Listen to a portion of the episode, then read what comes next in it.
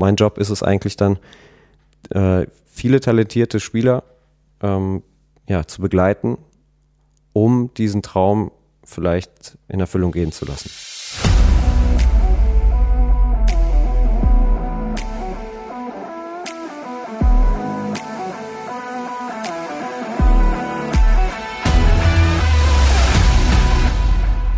Herzlich willkommen auf der Weiterreise vom Dorfverein äh, auf die große Bühne.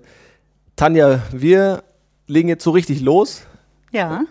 Und äh, haben jetzt heute auf dem Weg auf die große Bühne von, von deinem Sohn Damien jetzt nochmal einen Weggefährten getroffen. Und all das im Kontext Nachwuchsleistungszentrum Köln. Der letzte große Schritt, ganz nah dran an der großen Bühne. Jetzt kommen ganz viele Fragen, die du äh, hast an, an viele verschiedene Gesprächspartner. Und wir beginnen heute auf jeden Fall mit unserem ersten und einem sehr, sehr spannenden Gast, wie ich finde. Das ist Tobi. Hallo, Tobi. Hallo zusammen. Hi, Hi. Tobi.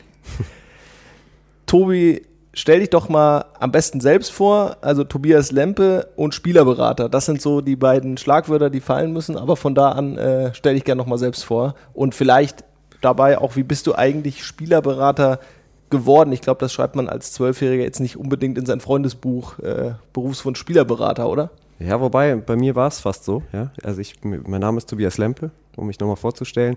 33 Jahre, ich wohne in Köln, bin schon, ja, eigentlich seit 29 Jahren begeisterter Fußballer, selber früher gespielt. Und wie du es gerade gesagt hast, so als Zwölfjähriger, wenn man das so in sein Freundesalbum schreibt, ähm, ich würde fast sagen, bei mir war es so, weil ich halt als Teenie wirklich sehr, sehr viel Fußballmanager gespielt habe. Das muss man mal ganz, äh, ja, kann man ja ganz ohne Filter so sagen. Das, äh, ich habe meine ganze Teenie-Zeit natürlich auf dem Fußballplatz verbracht und abends mit den, mit meinen Freunden haben wir dann da so ein bisschen rumgewerkelt. Und so ist es halt entstanden, dass ich ja irgendwann mal gesagt habe, oh, diese Verträge, die ich da irgendwie virtuell gemacht habe, Spieler transferiert, das hat mich total, ja, ich war total hin und weg von dieser ganzen Geschichte. Ich glaube, da ging es jetzt nicht nur mir so, sondern vielen, vielen anderen auch. Und dann habe ich mir meinen Weg gesucht. Also weder meine, meine Eltern noch ähm, ja, mein Onkel, mein Bruder oder irgendjemand aus meiner Familie war Fußballer. Und ich bin dann, ähm, habe dann Journalismus studiert nach meinem Studium, äh, nach meinem Abitur und bin ja, habe jahrelang, sechs, sieben Jahre für einen der größten Verlage Deutschlands geschrieben, über den ersten FC Köln vor allem. Ja. Also ich wohne, komme ja aus Köln. Und dann halt auch über die deutsche Nationalmannschaft. Und so habe ich mir mein Netzwerk im Fußball eigentlich jahrelang aufgebaut, bis ich dann vor einigen Jahren den Sprung in den Beraterbereich, die Beraterbranche geschafft habe. Für mich die beste Entscheidung meines Lebens. Macht mir unheimlich viel Spaß. Freue mich total, diesen Beruf ausüben zu können. Und bin natürlich auch heilfroh, dass ich mit vielen, vielen jungen, talentierten Spielern zusammenarbeiten darf. Wir sind jetzt heilfroh, dass wir dich hier haben. Danke ähm, an dieser Stelle und ähm, Tanja, wir können ja mal so ein bisschen den letzten Step jetzt noch einmal quasi mit äh, Tobi quasi live in der Nacherzählung begleiten. Ähm, Damien hat den Schritt quasi, steht kurz äh, vor dem Wechsel zum ersten FC Köln ins Nachwuchsleistungszentrum. Und dann kamen viele spannende Fragen und ein spannendes Aufeinandertreffen, was dazu geführt hat, dass äh, Tobi und Tanja, ihr beiden, euch ja, äh, kennengelernt habt und jetzt auch zusammenarbeitet. Ja, also das ähm, war sicherlich die etwas andere Art, äh, einen Spielerberater kennenzulernen oder zu finden. Ähm, Ob es da jetzt den, den richtigen oder den falschen Weg gibt oder nicht, ähm, das, das sei jetzt mal so dahingestellt. Aber unsere war definitiv sehr speziell, würde ich sagen. Ich glaube, das kann Tobi mhm. auch bestätigen, dass das nicht gang und gäbe ist. Es war eine Nacht- und Nebelaktion, würde ich jetzt mal sagen. Wir hatten ja, ähm, wie schon mal erwähnt, jemand schon an unserer Seite vorher, äh, hatten dann aber beschlossen, uns zu trennen, aus diversen Gründen, aber hauptsächlich natürlich äh, wegen, dem Berufli äh, wegen dem Geschäftlichen und nicht wegen dem Privaten. Das will ich auch an der Stelle nochmal ganz klar verdeutlichen, dass man da als Elternteil aber lernen muss, und das musste auch ich lernen, dass das Geschäftliche nun mal dazugehört und nur das Private einfach dich da nicht weiterbringt in diesem Geschäft. Und genau deswegen haben wir uns dann umgeschaut. Ich habe mir da tagelang Gedanken gemacht. Also mir ging es wirklich schlecht zu dem Zeitpunkt. Ja, wie, ich habe mit meinem besten Freund lange drüber gesprochen. Ich glaube, den habe ich schon richtig genervt damals. Tag und Nacht angerufen, was mache ich denn, was soll ich denn machen, mit meiner Mutter geredet und klar, du gehst immer wieder aufs Menschliche, aber eben kommst auch immer wieder aufs Geschäftliche zurück. Und dann hatten wir einfach das Gefühl, dass dieser, dieser Transfer von, von Ingolstadt nach Köln immer schwieriger wird. Das hat sich irgendwie immer mehr festgefahren und es hat immer länger gedauert. Und ja, also Entscheidung ist getroffen, wir müssen was machen. Dann habe ich kurzerhand äh, mich nochmal von anderen Leuten beraten lassen, äh, mit wem ich mich treffen könnte. Durch einen gemeinsamen Freund, äh, der auch Fußballer ist, sind wir dann auch auf den Tobi gekommen mitunter. Dann habe ich mich kurzerhand in Ingolstadt äh, mit zwei verschiedenen Berateragenturen getroffen. Mhm. Mit dem Tobi im Bäcker, mhm. mit dem anderen im, in einem anderen Restaurant, sage ich jetzt mal. Und ähm, klar, immer mit offenen Karten gespielt natürlich. Ich habe auch ganz klar gesagt, äh, ich treffe mich noch mit einer anderen Agentur, ne? aber wollten einfach mal das Menschliche kennenlernen. Klar, innerhalb einer Stunde natürlich etwas schwierig, muss man dazu sagen. Aber du musst dann letztendlich auch auf dein Bauchgefühl hören. Ja? Wir haben uns dann getroffen und äh, beziehungsweise, ja, es war halt extrem spontan, sage ich mal. Tobi, es war, glaube ich, tatsächlich äh, auch für dich so eine äh, Hals-über-Kopf-Aktion, ne? Ja, ja, klar. Also Tanja hat es ja gerade eben schon erwähnt. Ja. Äh, mich hat äh, ein Spieler angerufen, den ich zu der Zeit auch betreut habe, den ich auch immer noch betreue, aber der rief dann an und sagt, du, ähm, ich habe eine Bekannte, äh, die Tanja, die hat gerade ein Problem mit ihrem Sohn, ähm, der möchte gerne nach Köln wechseln, da hakt. Das waren alle Informationen, die ich hatte. So, ja. dann habe ich gesagt, okay, schick mir mal bitte die Nummer von der Tanja rüber, ich rufe sie, ich ruf sie mal an. Und dann war es eigentlich so, dass wir ja, aus, eigentlich ausgemacht haben, ich weiß gar nicht, wann es war, dienstags und donnerstags war ich dann in, in, ja, in Ingolstadt. Sehr, sehr schnell auf jeden also ich komme sofort vorbei, ich möchte mich gerne vorstellen, erklären, wie wir arbeiten, wie wir vielleicht auch dieses Problem aus der Welt schaffen können. Und dann ging es, wie gesagt, echt schnell. Ähm, donnerstags getroffen, Donnerstag direkt wieder zurückgefahren. Also ich bin in den Zug gestiegen, wieder zurück. Und am Wochenende haben wir dann die Zusammenarbeit ja. Letztendlich muss ich dazu sagen, wie gesagt, ich habe mich ja mit zwei Firmen getroffen. Wollte ich gerade sagen. Ich glaube, glaub, die Anekdote gehört einfach auch dazu, hm. was es so spannend macht. Ähm, ich habe äh, Donnerstag haben wir uns getroffen, Freitag habe ich die Entscheidung getroffen. Ähm, das weiß ich noch wie heute. Ich war damals in einem Hotel in, in Ingolstadt untergebracht, habe dann wieder telefoniert natürlich mit meinem besten Freund, mit meiner Mutter und so weiter. Für wen entscheide ich mich? Ich hatte ja sogar meinen besten Freund mitgenommen mhm. zu den Gesprächen, weil ich gesagt habe, vier Augen hören vielleicht mehr als zwei, ne? äh, sehen mehr als zwei und äh, vier Ohren. Ähm, auf jeden Fall Freitag die Entscheidung getroffen, eigentlich nicht für den Tobi, mhm. sondern für die andere Agentur. Ähm, das war dann ich kann es dir gar nicht sagen, ich, es, es war ein Gefühl einfach. Auf jeden Fall haben wir die andere Agentur angerufen, haben zugesagt, die haben sich gefreut, die haben sich dann auch schon mit Köln auseinandergesetzt.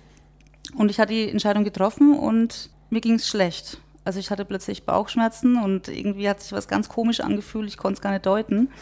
Ähm, wirklich das ganze Wochenende. Ich habe auch mit Damien lang drüber gesprochen, weil ich gesagt habe, er muss ja mit dem Berater letztendlich auch auskommen und, und gut, gut klarkommen, weil als Spieler, je älter die werden, irgendwann bist du als Elternteil ja ein bisschen mehr im Hintergrund äh, und dann muss der Spieler mit dem Berater klarkommen.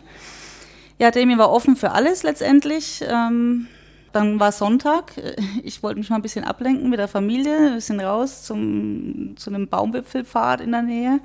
Und dann ruft der Tobi an, obwohl ich ihm ja eigentlich schon abgesagt hatte. Und ich denke, was will er denn jetzt? Jetzt macht er mich nochmal wahnsinnig, ne? Ich, mir geht sowieso schon schlecht mit der Entscheidung.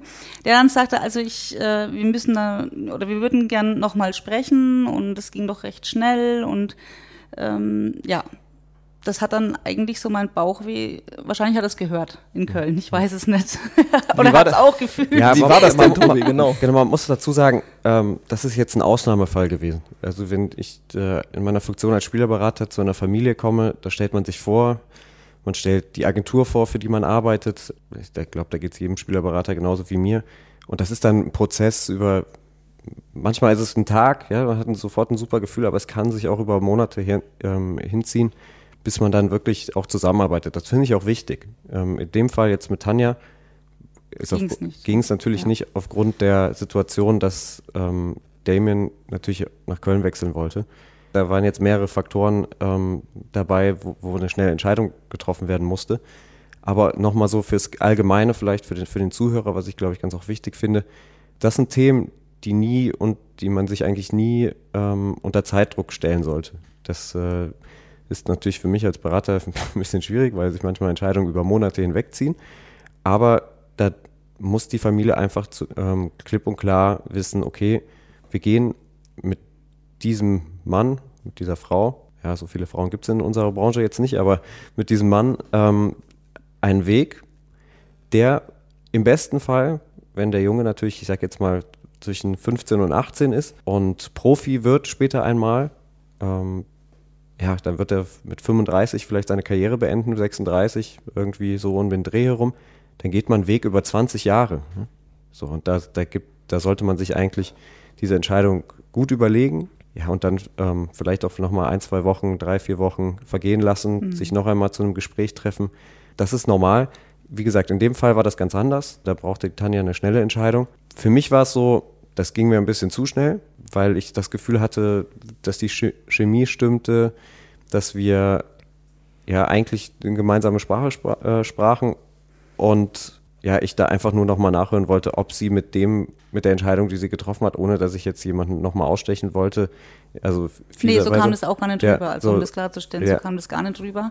Aber für mich war es eine Erleichterung in dem Moment, als du nochmal angerufen hast, ja.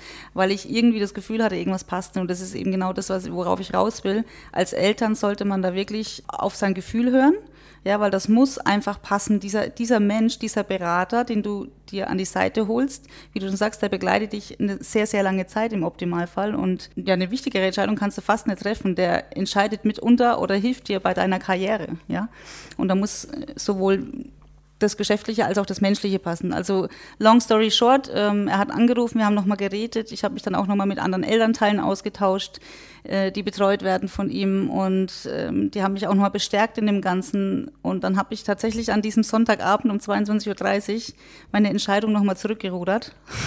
Tobi, wie kamst du eigentlich dazu nochmal? Also, wie waren so die Umstände, an denen du angerufen hast? Weil jetzt eigentlich, wie gesagt, du willst niemanden ausstechen, aber irgendwas, also hattest du irgendwie. Ja, na klar, also am Ende des Tages, wie soll ich sagen, es wäre jetzt blöd, wenn ich drum herum rede. Natürlich möchte ich den Zuschlag dafür haben, dass ich sage, okay, ich freue mich mit euch zusammenzuarbeiten. Das ist, das ist ja ganz klar.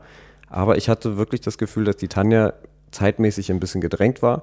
Absolut. Ja. Und ähm, Tanja hatte mir so ein bisschen natürlich auch noch ein paar Informationen gegeben, dass sie sich mit der anderen Agentur, glaube ich, schon ein bisschen mehr äh, beschäftigt hatte. Ich ein bisschen später reingerutscht ja. bin. Deswegen hatte ich einfach nur nochmal angerufen, ob alles okay ist, ob äh, die Entscheidung, wie sie sie getroffen hat, ob sie damit d'accord ist. Ja, das, äh, am Ende des Tages ging es dann, ging's dann halt schnell. Tanja hat sich dann doch nochmal umentschieden, wie sie gerade gesagt hat. War für mich natürlich super, weil unabhängig jetzt davon, dass, ähm, dass Damien ein talentierter Fußballer ist und ich den natürlich auch nur, was ich eine Stunde gesehen habe, also persönlich gesehen, ist es für mich, äh, hat es für mich einfach auch privat und menschlich einfach super gepasst. Darüber habe ich mich wirklich sehr gefreut und ich glaube, wenn wir jetzt so den, den Weg gehen bis jetzt gerade, wo wir hier gerade am Tisch sitzen, ja, freue ich mich noch umso mehr, dass, dass das geklappt hat. Ja, das kann ich nur bestätigen. Also das sollte so sein. Alles, alles, was danach dann passiert ist und es ist alles in seinen Platz gefallen und äh, also wirklich sehr, sehr happy mit der Entscheidung auf jeden Fall. Dann machen wir doch mal quasi ähm, ja, die, die Vogelperspektive an mhm. und gehen jetzt mal auf all das, was äh, unsere Zuhörerinnen, unsere Zuhörer brennend interessiert, ob das jetzt Eltern sind oder tatsächlich Leute, die in Vereinen arbeiten, die selber Berater sind. Ich glaube, eine, eine ganze äh, große Zielgruppe, die wir hoffentlich hier auch erreichen und für die das jetzt alle sehr interessant sein kann. Du hast gerade gesagt, du hast äh, Damien äh, nur, nur kurz gesehen, beziehungsweise hast ihn nie spielen sehen vor allem, mhm. ähm, weil das ja aufgrund der, der Corona-Pandemie gar nicht gar nicht ging äh, und vielleicht so aus beiden äh, Perspektiven mal so ein bisschen, welche Fragen waren da für dich am Anfang noch offen und welche Fragen, Tanja, wolltest du so ja relativ schnell beantwortet wissen, weil äh, das ist ja der letzte Step. Es geht zum ersten FC Köln und dadurch kamen natürlich noch ein paar Fragen auf beiden Seiten dazu. Ja klar, also für mich war es natürlich, wie du gerade schon gesagt hast, die Corona-Pandemie, die äh, war im vollen Gange. Die Spieler waren zu Hause, die konnten nicht spielen. Da holt man sich natürlich nur seine Informationen über sein Netzwerk äh, oder habe dann relativ schnell erfahren, dass Damien ja, ein höchst talentierter Spieler ist. Habe mir Videos zukommen lassen, habe mir es angeschaut, und dann war relativ schnell klar, dann natürlich auch, ähm, wenn der erste FC Köln dann so massiv einen Spieler haben möchte, dass das äh, wahrscheinlich schon mit seinem Talent zu tun haben muss.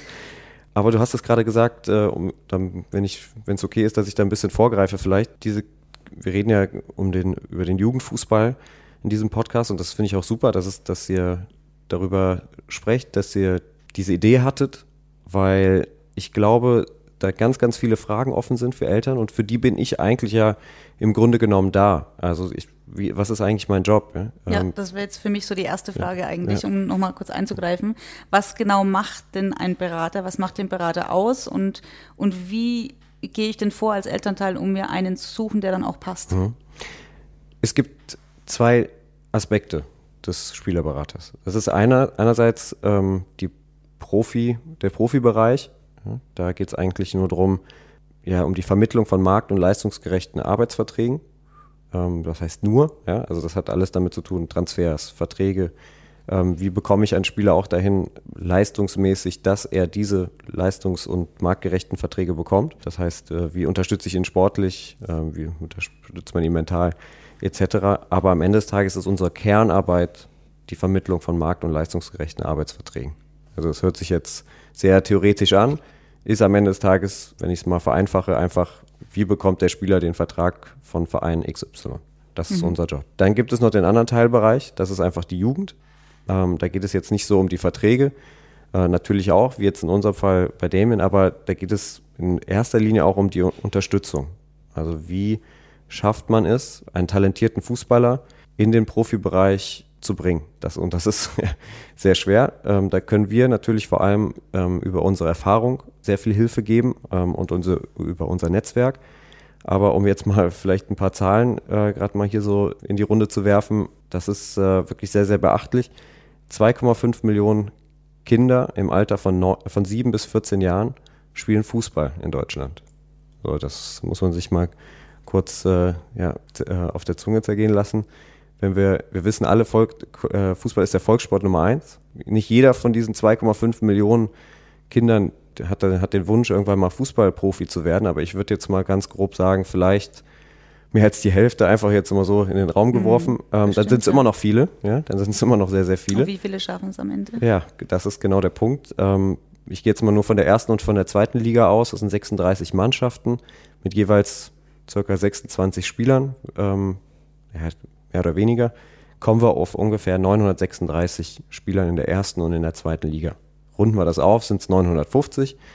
Aber 950, da sind ja nicht nur, ich sage jetzt deutsche Spieler dabei, sondern auch Spieler, die aus dem Ausland geholt werden. Und dann reden wir von 2,5 Millionen Kindern im Alter von 7 bis 14 Jahren, die irgendwo auf Bolzplätzen Fußball spielen und den Traum vielleicht haben, einmal Profifußballer, Profifußballer zu werden da erkennen wir ja sofort, es ist wirklich sehr, sehr schwer, das mhm. zu schaffen.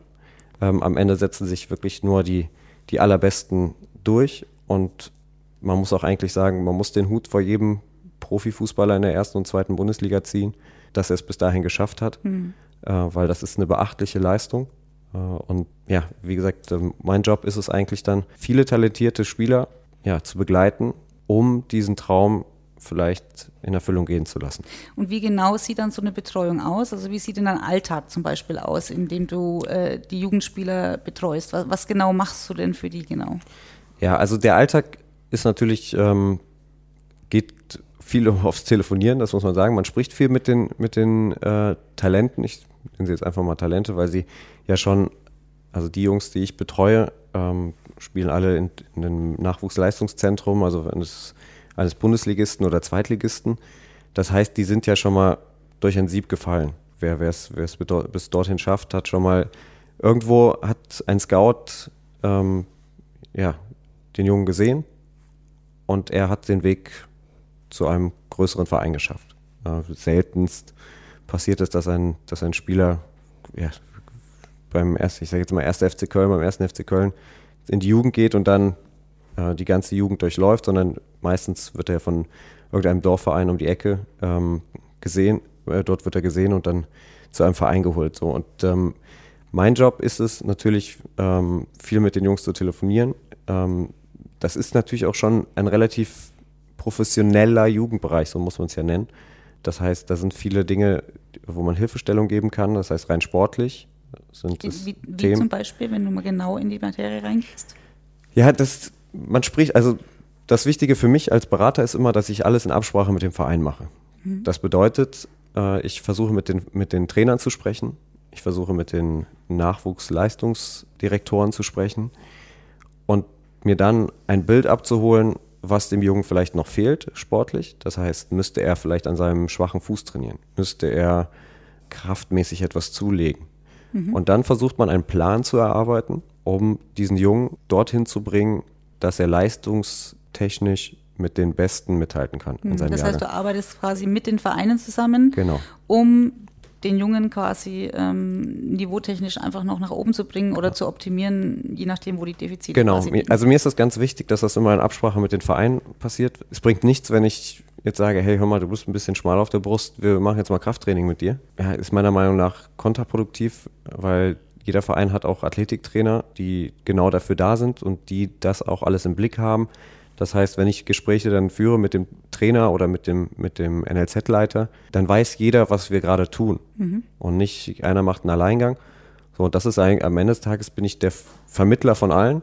Und wir versuchen das irgendwie auf Papier zu bringen und zu sagen, okay, jetzt machen wir hier diesen Weg A und ähm, schau mal, ob das hilft. Ja, du bist quasi ein Bindeglied. Ja, genau. Sozusagen. Weil es gibt ja auch Eltern, die gehen dann vielleicht immer Alleingang mal los, ne? Und dann, dann holen sie sich einen Athletiktrainer und dies und das und dann ist der Junge vielleicht total überfordert oder vielleicht auch die Belastung einfach viel zu stark, ja, ohne Absprache mit dem Verein. Das ist dann auch wieder kontraproduktiv. Und also was das angeht, ist natürlich, kann man dann sagen, ist schon wichtig, dann einen Berater zu haben, der vielleicht auch aus der, aus der Erfahrung raus schon ganz anders mit den Vereinen äh, kommuniziert, als es ja. jetzt ein Elternteil tut. Ja, also es gibt ne? ja immer die, es gibt ja immer diese, diese große Frage, die im Raum steht, braucht man einen Berater? Genau. Das ist ja immer, das höre ich ja immer total oft. Klar, ich bin jetzt parteiisch, wenn ich das sagen würde, äh, aber ich bin der Meinung, warum nicht? Ja? Also das ist eigentlich die Gegenfrage. Die müsste man eigentlich stellen. Ab wann würdest du denn sagen, braucht man einen? Ja, also manche, fang, manche Eltern überlegen ja mit elf, zwölf Jahren schon einen Berater zu suchen. Ist, ist das sinnvoll? Ist es nicht sinnvoll? Auch da gibt das das ist das Generelle eigentlich. Es gibt keinen Plan A, mhm. keinen Plan B, ähm, sondern das muss alles ja, total einzeln betrachtet werden. Es gibt, es gibt, es gibt okay. Spieler, auch jetzt in der jüngeren Vergangenheit, wenn man sich jetzt einfach mal so den Trend des Jugendfußballs auch anschaut, ja, die, die Spieler, die es dann schaffen, in den Profibereich zu kommen, die werden ja immer jünger. Mhm. So, das heißt, äh, wir haben jetzt Yusufa, Yusufa Mokoko gesehen, der ist 16 Jahre, Florian Würz mit 17 Jahren, spielt in der Bundesliga. Wir könnten jetzt äh, die Kader durchgehen. Da sehen wir vereinzelt immer, ich sage jetzt auch minderjährige Spieler, die irgendwie in den Kadern äh, der Bundesligisten oder Zweitligisten sind. Und das ist ja dann immer die Frage auch ein bisschen des Talents und ja, des, des Werdegangs. Also wenn ein Spieler ganz jung vielleicht schon einen Sponsorenvertrag, also eines Ausrüsters äh, bekommt, ja, warum ist es denn dann verwerflich, wenn jemand, der sich damit auskennt, mal ein Auge drauf wirft. Ja? Ähm, das, in der Branche ist es, ist es nun mal so, dass, dass ähm, äh, vereinzelt jetzt auch relativ junge Spieler schon Ausrüsterverträge bekommen. Es geht ja nicht jetzt darum, man hat einen Berater und ist dann abgestempelt nach dem Motto, hey, es wird viel zu viel oder wie auch immer. Aber es sind nun mal Verträge, die abgeschlossen werden und warum sollte jemand nicht draufschauen, der sich damit auskennt. Klar, und Berater soll ja letztendlich das Leben in Anführungsstrichen leichter machen ja, für genau. Spieler, Eltern sowie auch äh, alle anderen Beteiligten. Ja, ne? Also dafür bist du ja letztendlich da. Genau, natürlich muss man, muss man das auch ein bisschen relativieren und sagen, normalerweise, wenn es nicht das Top, Top, Top, Top, Top-Talent ist, was relativ selten vorkommt, wie gesagt von 2,5 Millionen Kids, die zwischen 7 und 14 spielen, ist es in der Regel so, dass man ab der U17 eigentlich Gespräche führt äh, alles, was, was drunter ist, da handelt es sich wahrscheinlich um wirklich um, um ein Supertalent, was dann aber auch schon eine Betreuung braucht, weil die Vereine natürlich versuchen, den Spieler relativ früh schon zu binden. Mhm. Die Ausrüster kommen, das heißt, ähm, das ist ja dann immer ein Geben und Nehmen in, in der Geschichte. Für mich wichtig, wir hatten es gerade, hatten es ja gerade nochmal gesagt, braucht man einen und ab wann fängt man an? Ich persönlich, weiß jetzt nicht, wie es andere machen, aber ich persönlich gehe immer in jedes Gespräch hinein ohne jetzt zu sagen, so haben wir es gemacht und so werden wir es auch in Zukunft machen, sondern es ist ganz wichtig, dass äh, ich als Berater, ist meine Meinung, ich als Berater irgendwo hin, hinkomme und mir erstmal anhöre, wie ist denn die Situation der Familie. Mhm. Das heißt, äh, wie ist der schulische Werdegang des Jungen? Wie ist der sportliche Werdegang? Wie sind die allgemeinen Familienverhältnisse? Kann ein Vater oder eine Mutter äh, den, den Spieler zum Training fahren oder wird er mit dem Fahrdienst gefahren oder kann er mit der Bahn, mit dem Bus, dass man einfach einen, einen Überblick bekommt und dann ganz einzeln individuell überlegt, okay, das könnte unser Plan sein, so könnten wir mhm. helfen und nicht, ja, also so mache ich es zumindest nicht, dass ich ähm, sage, so haben wir es gemacht, so werden wir es in Zukunft tun, weil ich glaube, jeder weiß es, ähm, jede Familiensituation ist komplett anders. Klar. Und das ist auch so ein Thema, ich weiß nicht, ob ich jetzt äh, schon vorweggreife, aber wenn sich die Familien nach einem Berater umschauen ähm, oder sagen wir offene Ohren dafür haben, so muss man es ja eher nennen, dann sollten sie, glaube ich, auch gezielt darauf setzen, wer passt zu mir und wie ähm, individuell geht er auf, auf uns ein. Das ist mhm. vielleicht die große Frage. Welche Fehler können denn die Eltern machen? Wir haben schon ein paar, paar Dinge angesprochen. Zu viel Zeitdruck, irgendwie vielleicht zu früh, äh, sich nicht richtig äh, umschauen. Welche Fehler kann aber auch der Berater machen, weil der ist ja am Ende auch dafür äh, verantwortlich, dass äh, die Zusammenarbeit passt, weil es gehören immer zwei Parteien dazu. Mhm. Ja, vielleicht bin ich da gerade schlechter Ansprechpartner. ähm, ich weiß es nicht. Also ich kann ja nicht über andere urteilen. Das ist relativ schwer. Aber was ist so das Schwierigste vielleicht auch, auch für dich? Äh, vielleicht kann, lässt du dich auch mal täuschen von den Eltern, die irgendwas äh, vermitteln, was gar nicht so stimmt. Naja, ich habe es ja gerade eigentlich schon ein bisschen angedeutet. Ich, ich glaube, es ist aber, wie gesagt, ich kann ja nur beurteilen, was ich tue, ähm, dass man halt gerade im Jugendbereich, da sollte man schon individuell an die Sache herangehen, ähm, sich auch mit der ganzen Familie auseinandersetzen, dass man die Problematiken versteht, die es in einer Familie gibt und was meiner Meinung nach ganz wichtig ist, dass man halt die Schule nicht außer Acht lässt. Und klar, also, wie gesagt, ich möchte mich jetzt hier nicht wiederholen, aber ich kann nur von mir sprechen. Ähm, ich versuche, dass das immer ein Einklang ist, 50-50, ähm, weil es gibt viele, viele Studien, dass, dass ein Junge, der eine gute Schulbildung hat, äh, es einfacher natürlich auch auf dem Platz hat und andersrum. Das ist ein Wechselspiel. Ja, ähm, das ist ja natürlich auch wichtig für die Eltern, ne? dass die schulische Laufbahn eben ja. auch passt. Ähm, je nachdem ist der Spieler jetzt ähm, im Internat und die Eltern sind weit weg, dann haben sie ja auch gar nicht mehr so wirklich die Kontrolle drüber oder die, die Sicht darauf. Ne? Ähm, und da finde ich, kommt auch der Berater nochmal ins Spiel, ähm, dass der ja, den Überblick ein bisschen hat, vielleicht auch mit der Schule auch mal kommuniziert, wenn der Berater vor Ort ist oder auch mit dem Verein Schule in, in diesem Dreieck äh, kommuniziert, ähm, was, was müssen wir denn machen, wo muss er noch besser werden oder an was liegt's? Da gibt's ja tausend Fragen, die zu beantworten sind. Und ich glaube, da kann der Berater schon sehr, sehr gut vermitteln auch. Ja? Und nochmal zur Frage zurück, was du gesagt hast, äh, was kann man denn als, was kann man denn falsch machen? Ich denke, ähm, es gibt sicherlich auch, ich glaube, das kann man auch ruhig mal erwähnen, äh, viele schwarze Schafe in der Branche. Ähm, das darf man, glaube ich, so sagen. Das ist auch bekannt. Als Eltern sich dann auch mal blenden zu lassen von irgendwelchen Versprechungen, glaube ich, ist ein sehr, sehr gefährliches Pflaster. Da muss man auch wirklich aufpassen. Und auf der anderen Seite ist es natürlich für einen Berater vielleicht auch einfach Versprechungen zu machen, die dann später gar nicht eingehalten werden. Ne? Und ich glaube, das ist das, wo viele halt Angst davor haben, daraus zu finden oder äh, ja, einen Berater zu finden, mhm. dem man dann auch vertrauen kann. Bleiben ja, wir doch mal. Wo man nicht über den Tellerrand fällt, sage ich jetzt mal. Ja, bleiben wir doch mal bei den, bei den schwarzen Schafen. Du hast jetzt natürlich sehr viel erzählt, wie es im Jugendbereich läuft und dass das getrennt gesehen werden muss von den Aufgaben, die ein Berater mhm. hat, wenn er mit einem mhm. Profi zusammenarbeitet. Ähm, du hast auch von sehr vielen äh, jüngeren Spielern gesprochen, die jünger schon Profi werden. Deswegen hat der, hat der, der DFB, die DFL ja auch äh, Anpassungen getroffen, dass man auch früher schon äh, genau. Profi spielen darf, äh, als Profi spielen darf, die Altersgrenze entsprechend abgesenkt. Aber bleiben wir mal bei diesem Thema schwarze Schafe. Ähm, natürlich ist Spielerberater-Dasein ein Beruf, das heißt ein Beruf, äh, der so, muss auch Geld einbringen, das ist ja ganz klar. Äh, das ist ja auch nichts Verwerfliches äh, und, und das soll ja auch so sein. Ähm, wie verdient ein Berater im Jugendbereich eigentlich Geld? Gar nicht. Ganz einfach. das ist schnell erzählt. Also wir verdienen Geld, wenn wir Profispieler vermitteln.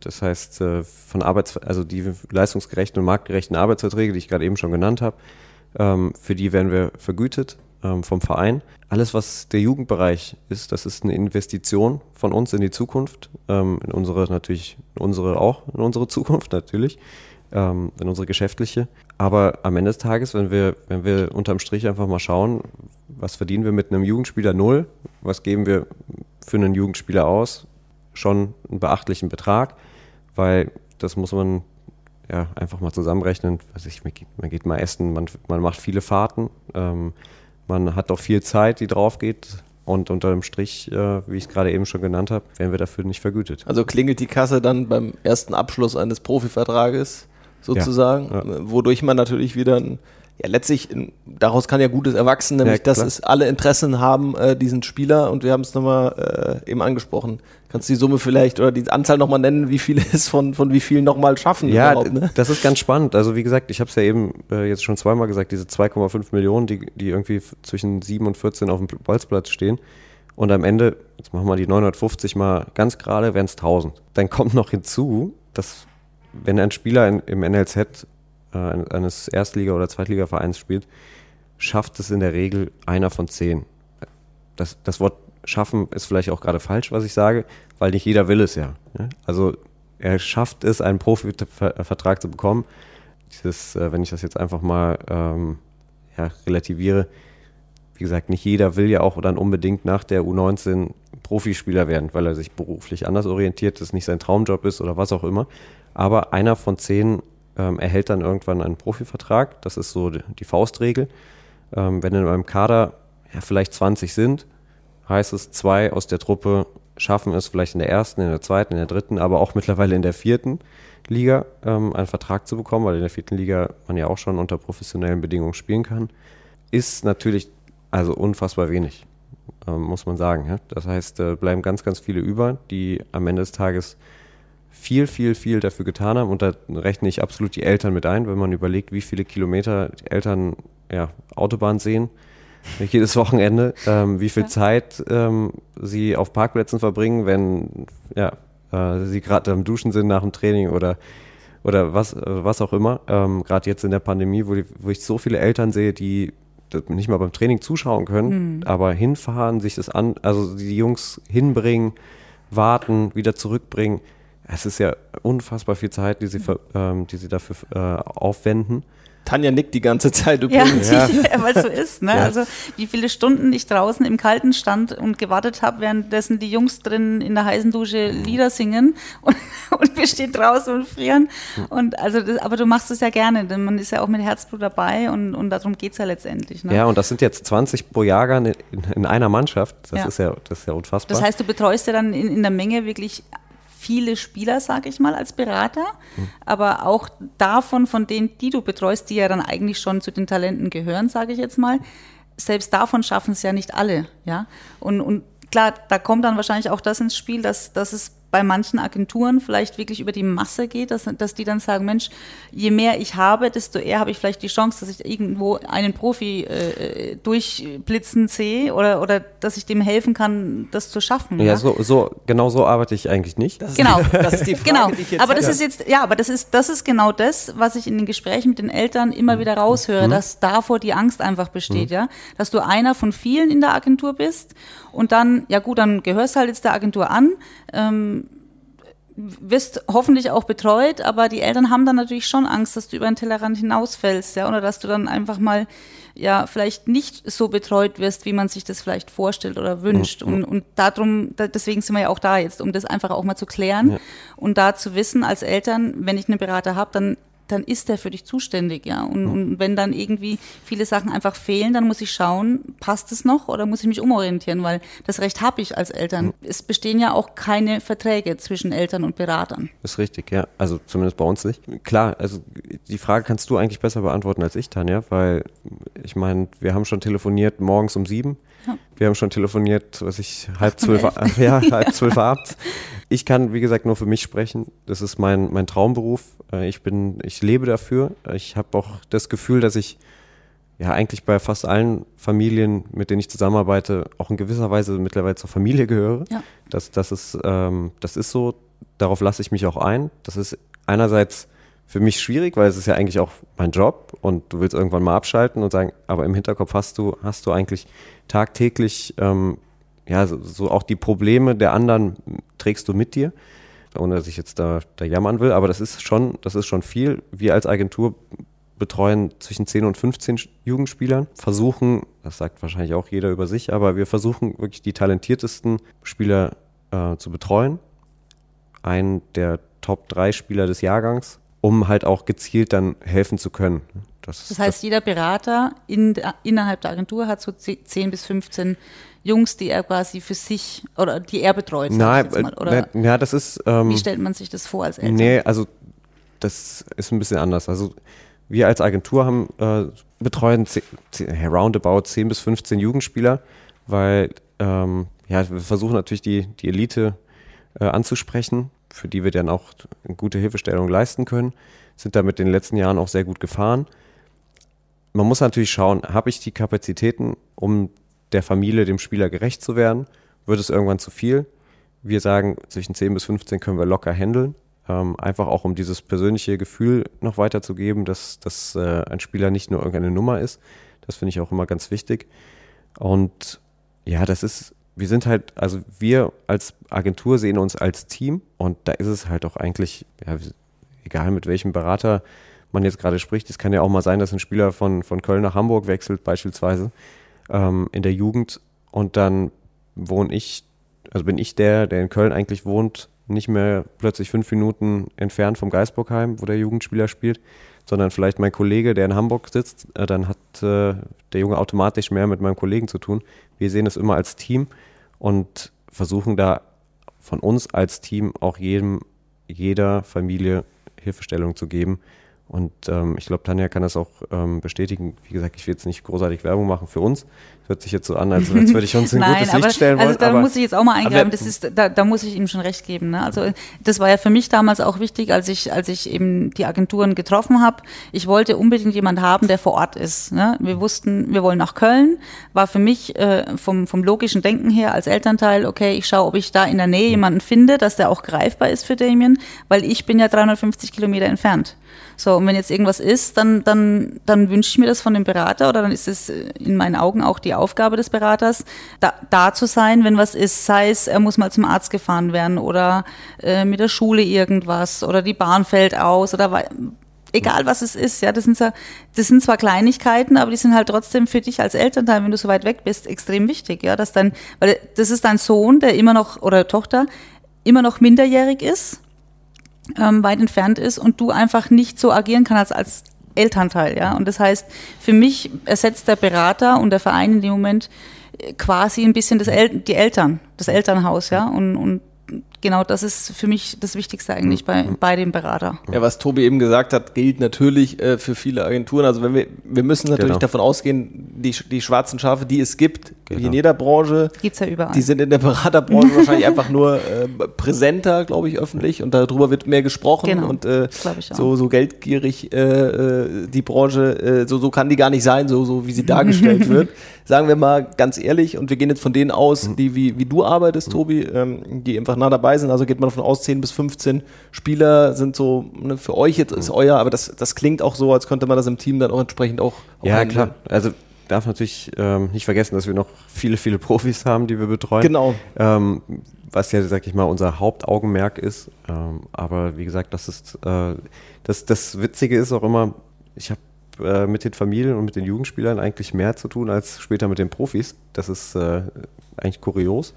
Aber daran sieht man einfach, dass die, also dass unsere Erfahrung einfach viel mehr wert ist, auch nochmal im Jugendbereich. Klar. So wirklich, das ist ein Beispiel aus meinem Alltag. Wenn ich es jetzt mal so grob runterrechne, ich würde fast sagen, das ist, sind dreimal so viele Telefonate, die ich, ich sage jetzt mal im Gesamtpaket eines Jugendspielers, also da kommen ja die Eltern dazu, führe, wie mit einem Profi. Aber ist ja auch logisch, weil ja. ähm, die Jugendspieler sowie ihre Eltern sind ja in der Materie im, im ja. meisten Fall neu. Genau. Die wissen nicht, um was es geht, die wissen nicht, ähm, wo sie sich an wen wenden sollen, für was. Äh, ein Profi wiederum hat ja das alles hinter sich. Ja. Der weiß ja schon, wenn ich das Problem habe, rufe ich den an und wenn ich das habe, rufe ich den an und ne, dann ist das natürlich vereinfacht, sage ich mal, oder sind andere Sachen. Mhm. So wie man ja auch sagt, äh, kleine Kinder kleine Sorgen, große Kinder große Sorgen. Ich glaube, da ist es mhm. äh, ähnlich, ja. Äh, bei, bei den Profispielern geht es halt dann am Ende des Tages um viel Geld. Mhm. Optimalerweise und bei den Kindern oder Jugendlichen geht es halt einfach um die Abläufe, ja, um, um dieses Zwischendrin.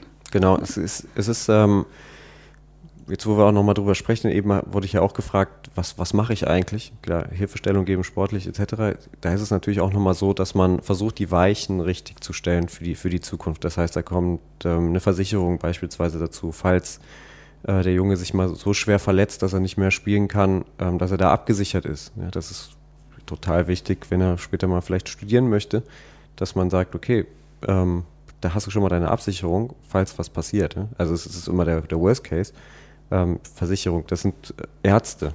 Jetzt, äh, wenn sich ein Spieler verletzt, versuchen wir ähm, Ärzte ähm, für die jeweilige Verletzung zu empfehlen.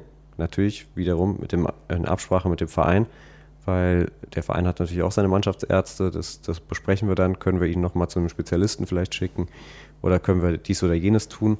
Ähm, da haben wir einfach unsere Erfahrung, unser Netzwerk und das versuchen wir dann zu nutzen. Ähm, wenn ich jetzt nochmal ganz kurz einfach vielleicht deine, deine Aufgabe übernehmen kann und vielleicht ein Thema nochmal ansprechen kann, was mir so ein bisschen auf dem Herzen auch liegt als, als Spielerberater, was ich so in den letzten Monaten gemerkt habe, ähm, das hat natürlich ein bisschen mit der Entwicklung des Fußballs zu tun. Ich habe es gerade eben schon mal angesprochen, die Profis, die dann auch fast regelmäßig in der Bundesliga spielen, die werden immer jünger.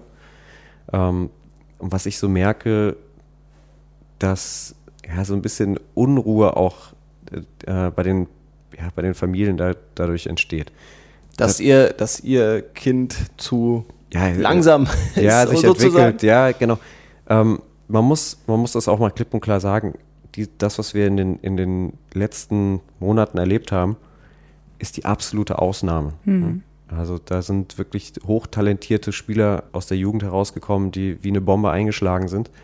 Da können wir auch einen Gio Reyna noch dazu zählen in, in Dortmund. Äh, wie gesagt, Yusufa Mokoko, der der Jüngste jetzt geworden ist. Ähm, Florian Würz, der schon Nationalspieler ist. Das ist die absolute Ausnahme.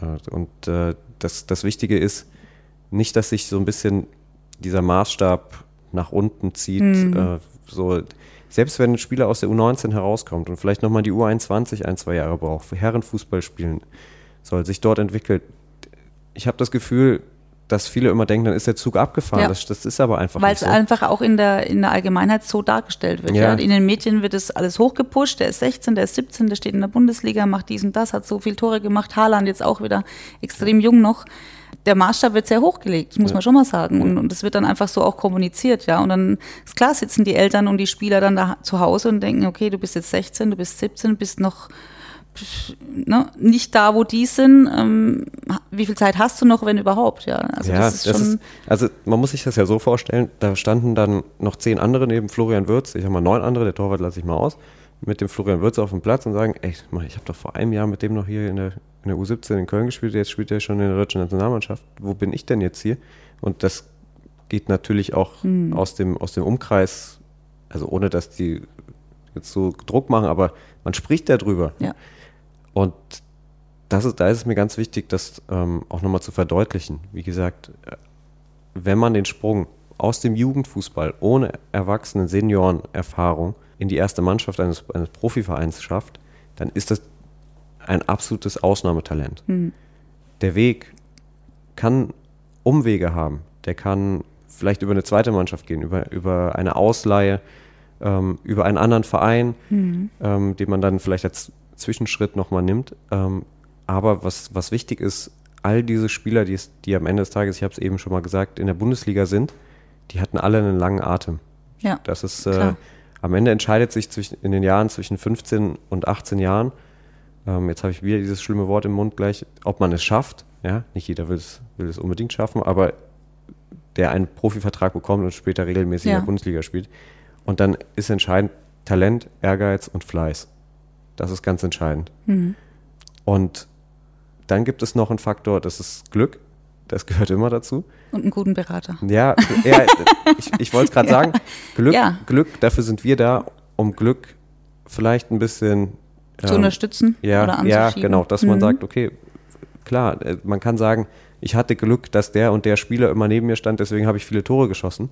Man kann es aber ein bisschen minimieren, indem man sagt, ja, wir haben dich, wir könnten dich zu dem Verein bringen, wo die besseren Spieler spielen. Ja. Wo man dann halt das Glück hat, dass so ein Spieler daneben Ja, ich ne? denke, das macht auch äh, eine Agentur, eine Berateragentur wieder aus, dann zu wissen, ich kenne meinen Spieler oder ich kenne den Spieler, ich weiß, wie der tickt. Ähm, hier reicht's vielleicht gerade nicht. Ich habe aber hier einen Verein, die würden auf ihn bauen und da kann er sich zeigen und dann kann sein Weg dort nach oben gehen, ja. Und das, ich glaube, da, dafür ist dann euer Netzwerk wieder extrem wichtig, ja. was du als Elternteil ja gar nicht haben Ja, wir kannst. versuchen einfach diesen Faktor Glück ein bisschen zu minimieren. Das, mhm. ist, das ist einfach äh, am Ende des Tages mhm. durch, unser, durch unsere Erfahrung, durch unser Netzwerk können wir das halt äh, ja, daran ein bisschen schrauben.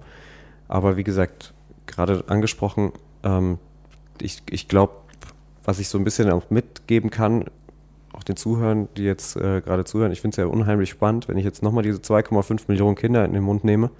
Ähm, ja, da, das finde ich super, dass, dass ihr so einen Podcast macht, weil daran, an dieser Zahl merkt man ja, wie viele Menschen angesprochen werden können, mhm. die wahrscheinlich alle viele Fragezeichen über dem Kopf haben, ja. ähm, weil für die ist das alles ein Abenteuer, wie für Tanja ja auch. Also Tanja ist, ist Tanjas erster Sohn, der Fußball spielt.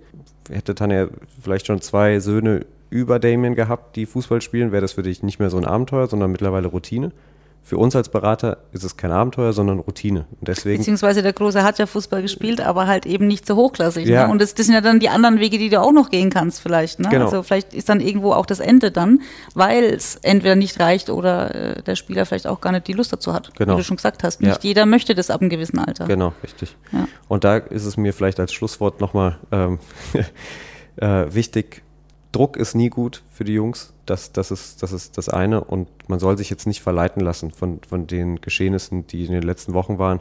Talent, Ehrgeiz und Fleiß wird sich immer durchsetzen. Und das sind einfach die Themen, an denen sie arbeiten können.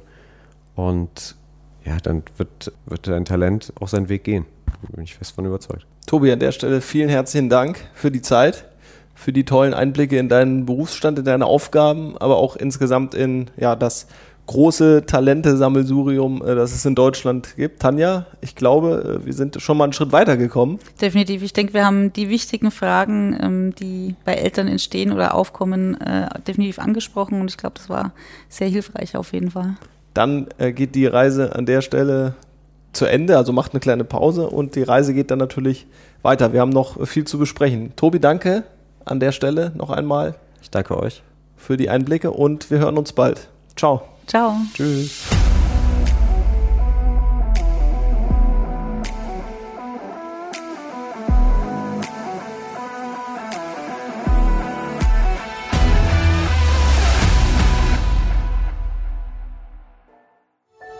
Dies war eine Produktion der Podcast-Bande.